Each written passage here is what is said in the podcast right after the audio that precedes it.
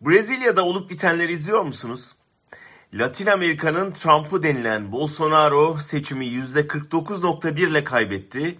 %50.9 ile kazanan Lula görevi devraldı ve enkaza dönen ülkeyi yeniden inşa edeceklerini söyledi. Lula 8 çocuklu yoksul bir ailenin çocuğu. 77 yaşında hiç okula gitmemiş. Okuma yazmayı 10 yaşında öğrenmiş. Ayakkabı boyacılığı, seyyar satıcılık, metal işçiliği yapmış bir solcu. Şimdi ülkesini içinden geldiği yoksulluktan kurtarmaya çalışacak. Bolsonaro rakibini daha sonra aklanacağı bir dosyadan hapsettirip seçime girmesini engellemişti. Seçimi kaybedince milislerini sokağa salmayı denedi, olmadı.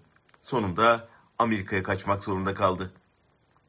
Lula ilk konuşmasında intikam duygusuyla hareket etmeyeceklerini ama yanlış yapanların sorumlu tutulacağını söyledi.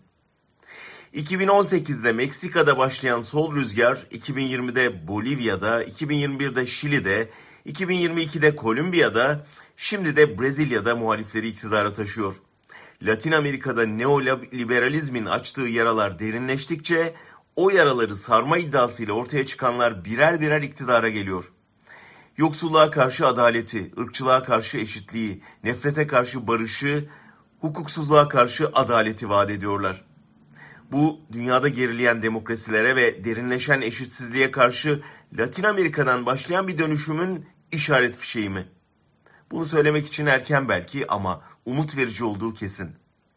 Hiçbir otoriter lider seçimle gitmez diyenlere, sandıkta yenilse milislerle direnir diye düşünenlere, sermaye kullandığı iktidardan vazgeçmez sananlara Brezilya iyi bir cevap verdi. Türkiye ise siyasal İslam'ın nasıl demokrasiyi kullanarak onu yok edebileceğine örnek oldu. Şimdi onun demokratik yollardan def edilebileceğini dünyaya gösterme zamanı. 2023 Latin Amerika'dan esen değişim rüzgarlarının Türkiye'ye ulaştığı, baskı rejiminin sonlandığı, 20 yıllık enkazın üzerinde yeniden inşa sürecinin başladığı yıl olsun.